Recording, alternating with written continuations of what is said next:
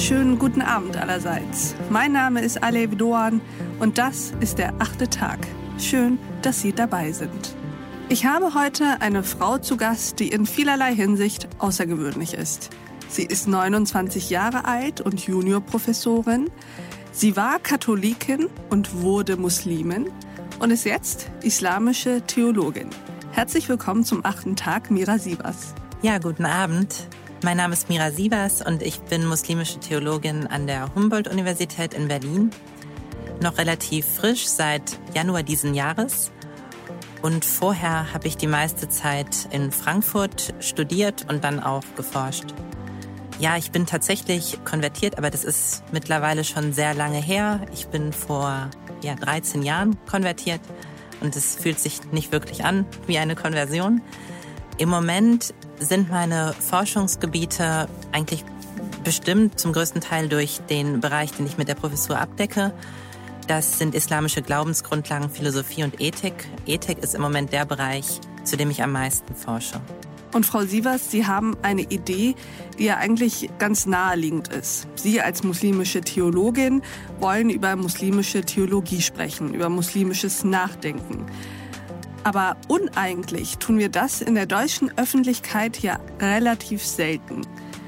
Deutsche Muslime sind zwar seit Jahrzehnten Teil dieser Gesellschaft, über ihre Religion reden wir aber eigentlich nur, wenn es sie zu problematisieren gilt. Muslime, das sind die potenziell Verdächtigen und der Islam ist potenziell gefährlich. Und ja, natürlich gibt es in der Auslegung des Islam problematische Tendenzen, doch eben nicht nur. Und wir, wir beide, Frau Sievers, Sie und ich, machen jetzt etwas Ungewöhnliches. Wir reden über muslimische Denkschulen, aber nicht über Kopftücher und auch nicht über das Frauenbild und auch nicht über islamistischen Terror. Und sie haben Ideen, worüber wir auch konkret reden könnten, nämlich darüber, dass die muslimische Denkkultur einen Beitrag für gesellschaftliche Fragen in Deutschland in der Gegenwart leisten kann. Deswegen haben Sie jetzt erstmal, Frau Sievers, das Wort. Ja, durch meine Arbeit an der Humboldt-Uni ist es so, dass ich mich jeden Tag mit dem, was man als ja, islamische Tradition bezeichnen kann, beschäftige. Das bedeutet vor allem klassisch-islamische Wissenschaftstraditionen wie systematische Theologie oder auch die islamische Philosophie. Und dabei fällt mir eigentlich immer wieder auf, dass in Deutschland der große Teil dessen, womit ich mich beschäftige, nicht einmal dem Namen nach bekannt ist.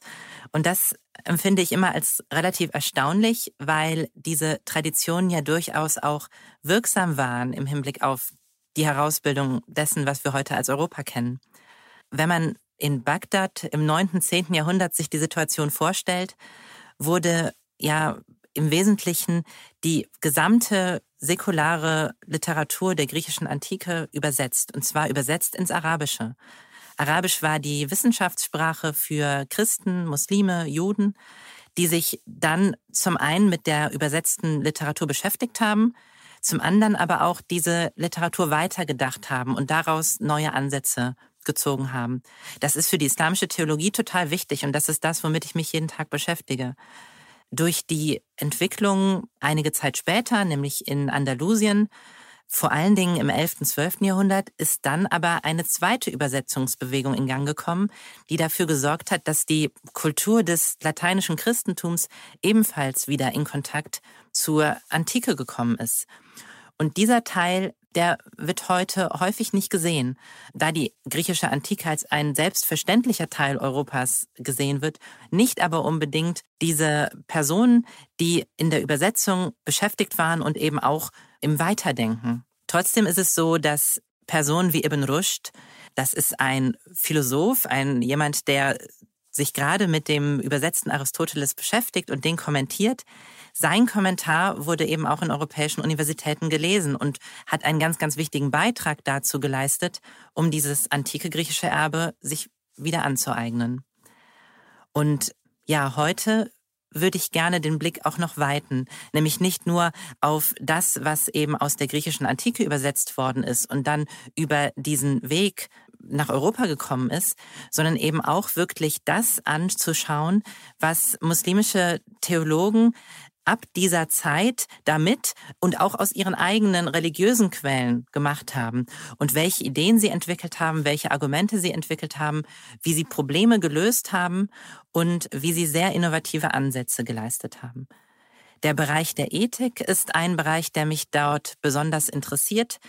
Es gibt Ethik nicht als eine Disziplin innerhalb der islamischen Theologie. Es gibt nicht die eine Ethik, wie man das vielleicht erwarten könnte, sondern ethische Themen, ethische Fragen werden diskutiert in unterschiedlichen Bereichen. Im islamischen Recht, in der systematischen Theologie der Kalam-Tradition, aber eben auch in der islamischen Philosophie, die aufbaut auf dem antiken griechischen Denken. Ich glaube, dass auch für aktuelle Fragen heute diese Diskussion von Wert sein können. Und zwar, wenn innerhalb der islamischen Theologie heute diese Diskussionen aktualisiert werden, neu gedacht werden und mit aktuellen Themen in Beziehung gesetzt werden. Sie haben gerade tatsächlich das Stichwort gegeben, nämlich neu gedacht werden. Und wir hier im achten Tag wollen Deutschland neu denken und nehmen Ihren Impuls jetzt erstmal dankbar an und wollen uns mal angucken, bei welchen beispielhaften Problemen, Fragestellungen der Gegenwart die muslimische Denkkultur und die Tradition uns vielleicht helfen kann, zumindest aber Impulse geben kann. Jetzt können wir über die Gegenwart eigentlich schwer sprechen, ohne über Corona zu sprechen. Deswegen fangen wir doch einfach damit an. Der aktuelle Pandemiekontext, der bezieht sich ja auch auf begrenzt verfügbare medizinische Ressourcen. Stichwort Triage. Gibt es bei diesem sehr großen, ethisch unfassbar schweren Problemfeld zum Beispiel Ansätze aus der muslimischen Ethik, wo Sie sagen, über die könnten wir durchaus auch diskutieren und sprechen? Ja, es ist ja so, dass natürlich klassische Texte der islamischen Theologie sich nicht mit Triage in diesem modernen Sinne zunächst beschäftigen. Vielleicht erklären Sie an dieser Stelle noch einmal, was Triage genau ist. Ja, Triage ist, ähm, oh gut, das ist schwer zu erklären, ich bin keine Medizinerin. Ähm, ich persönlich habe das kennengelernt ähm, im Kontext meiner Ausbildung zur Notfallseelsorgerin, wo es um Großschadenslagen ging, also Situationen, wo in kurzer Zeit sehr viele Menschen medizinische Hilfe benötigen und wo die Ressourcen nicht ausreichen, um alle gleichzeitig zu versorgen. Und in diesen Situationen müssen Mediziner eine Kategorisierung der verletzten Patientinnen vornehmen. Und dies tun sie üblicherweise in drei Kategorien und äh, entscheiden eben, wer zuerst versorgt werden muss, wer vielleicht etwas warten kann und bei wem Hilfe vielleicht aussichtslos ist. Eine ethische Zwickmühle, die man sich gar nicht vorstellen mag und hofft, dass man niemals in dieser Situation steckt. Wie kann uns in dieser Frage die muslimische Theologie, die muslimische Ethik Handreichungen geben?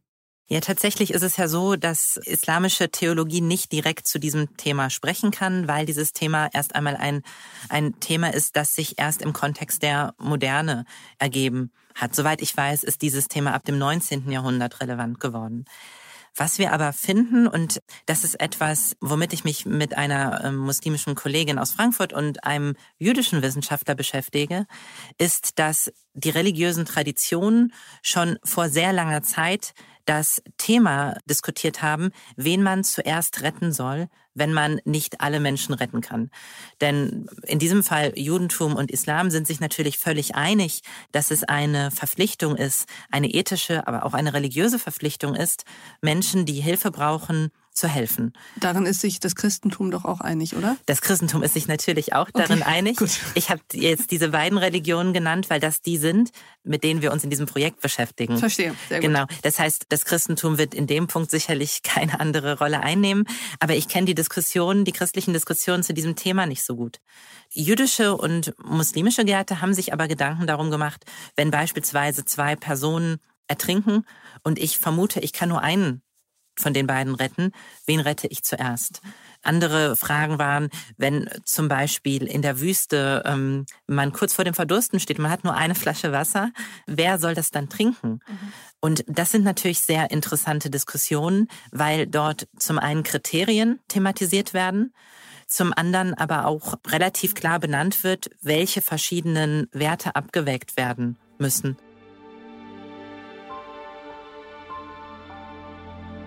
Eine Diskussion, auf die mich eine Kollegin hingewiesen hat vor kurzem, ist die Diskussion über ein Szenario, in dem ein Schiff untergeht. Und die Frage ist, vielleicht kann man dieses Schiff retten, wenn man eine Person über Bord wirft. Und wen soll man dann über Bord werfen? Und muslimische Theologen haben in dem Fall gesagt, man darf niemanden über Bord werfen. Das ist grundsätzlich ausgeschlossen. Nun ist es aber so, Sie haben den Corona-Kontext erwähnt, wenn Sie äh, drei Patienten haben, die eine Beatmung brauchen und nur zwei Beatmungsgeräte, dann wäre das wahrscheinlich eher keine Option zu sagen, wir treffen hier keine Entscheidung, sondern man muss irgendeine Form der Entscheidung treffen. Und in religiösen Traditionen und unter anderem auch in der islamischen Tradition wird das durchaus auch gesehen, dass man in solchen Fällen Entscheidungen treffen muss und es gibt Diskussionen, die sich damit beschäftigen. Und was sind das für Kriterien, die dann angelegt werden und was für Werte, die da gegeneinander abgewogen werden? Das sind, und das ist natürlich das Interessante, übrigens das Interessante, was bei theologischen Texten fast immer der Fall ist, ist auch etwas, was mich sehr begeistert, dass häufig die Kriterien und die Fragestellungen in diesen klassischen Texten die gleichen sind wie die, die wir heute haben. Das heißt, Fragen von, ähm, sollte soziale Stellung eine Rolle spielen, ja oder nein? So etwas wie Nützlichkeit. Aktuell ist das so, dass die Frage gestellt wird, sollte man zum Beispiel medizinisches Personal zuerst retten oder nicht. Die Frage nach dem Alter, gibt es dort Unterschiede oder nicht? Und da ist es, denke ich, recht interessant, dass man in Bezug auf die Triage-Frage gerade auch im angelsächsischen Raum eine starke Tendenz hat zum utilitaristischen Denken, also das größte Glück für die größte Anzahl von Menschen. Dass aber religiöse Traditionen hier häufig etwas, das man modern gesprochen oft als Menschenwürde bezeichnen würde, in gewisser Weise einen absoluten Wert des Lebens setzen, was dann in solchen Situationen oftmals die Entscheidung noch erschweren kann, aber sicherlich auch eine ja eine Richtschnur gibt für die Frage, ob Menschen unterschiedlichen Alters unterschiedlich behandelt werden sollten. Das heißt, also wenn wir das jetzt mal konkret versuchen anzuwenden an der Triage oder an den zwei Personen, die in der Wüste, wo die Frage ist, wer bekommt das Wasser, wie äh, gehen wir jetzt weiter vor mit diesem Problem? Ja, also das ist natürlich jetzt das Forschungsthema, was noch vollständig zu erforschen ist. Weil das ist, das ist natürlich sehr komplex. Aber was, was eben der Fall ist, ist, dass solche Kriterien wie Alter beispielsweise abgelehnt werden in der Tradition. Es ist die Frage, müssen wir das heute deswegen auch ablehnen oder nicht? Andere Kriterien, die vielleicht in der Tradition befürwortet werden, müssten wir aus einer modernen Perspektive vielleicht kritisch sehen. Ist es wirklich so, dass eine Person, die der Gesellschaft nützlicher ist, unbedingt dann auch äh, bevorzugt gerettet werden muss? Und das Problem, vor dem wir stehen und gleichzeitig der Reichtum, den wir darin sehen, ist, dass islamische Tradition, übrigens wie die jüdische im Projekt, sehr reich sind und es nicht die eine Antwort gibt, sondern es gibt eben verschiedene Diskussionsstränge. Und dementsprechend ist die Antwort auch nicht, die liegt einfach, die liegt nicht da und so, dass wir sie einfach sozusagen wie aus dem Schrank nehmen könnten und anwenden müssten. Aber das ist vielleicht auch ein wenig gegen das Klischee, weil auch der Islam als Religion nicht alle Antworten, äh, alle Fragen eindeutig beantwortet, sondern auch hier gibt es häufig verschiedene Antwortansätze. Und dann müssten wir aus unserer heutigen Perspektive eben die Frage stellen, welche Antwortansätze sind für uns heute relevant? Was ist genau vergleichbar? Was ist nicht vergleichbar? Und was bringt eben auch unser moderner Kontext an neuen Horizonten mit sich, die in den Texten noch nicht zu finden sind, die dann aber zusammenzubringen sind? Hm. Haben Sie im Rahmen Ihrer Forschung, sind Sie da auf Kriterien Kriterien gestoßen, die wir jetzt in der Moderne gar nicht im Blick haben? Oh, das ist eine gute Frage. Also wir sind auf Kriterien gestoßen, die man heute so nicht mehr anwenden würde. Ich hatte das schon im Hinblick auf die soziale äh, Stellung gesagt, wo beispielsweise die Frage gestellt wird, sollte ein Rechtsgelehrter prioritär gerettet werden. Das Interessante ist, dass, dass hier ähm, sicherlich aus der Perspektive der Autoren dieser Texte das sehr zentrale Personen für das Funktionieren einer Gesellschaft sind, was wir heute vielleicht gar nicht mehr so wahrnehmen würden, sondern deswegen sehe ich eine Parallelität zum Thema der bevorzugten Rettung des medizinischen Personals. Verstehe. Aber es zeigt eben gleichzeitig auch die Herausforderung. Wir können nicht eins zu eins das übernehmen, sondern wir müssen eben die Frage stellen, was bedeutet das übersetzt in unsere Zeit?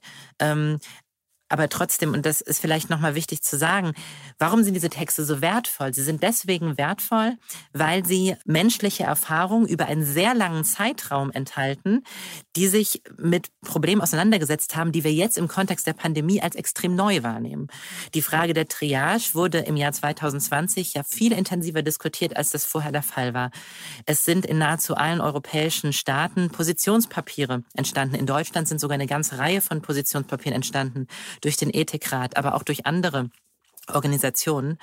Und man hat den Eindruck, so das ist jetzt ein Problem, das sich ganz aktuell stellt. Und deswegen gibt es auch diese ganzen DenkerInnen, die sich damit beschäftigen und Dinge dazu schreiben und sagen.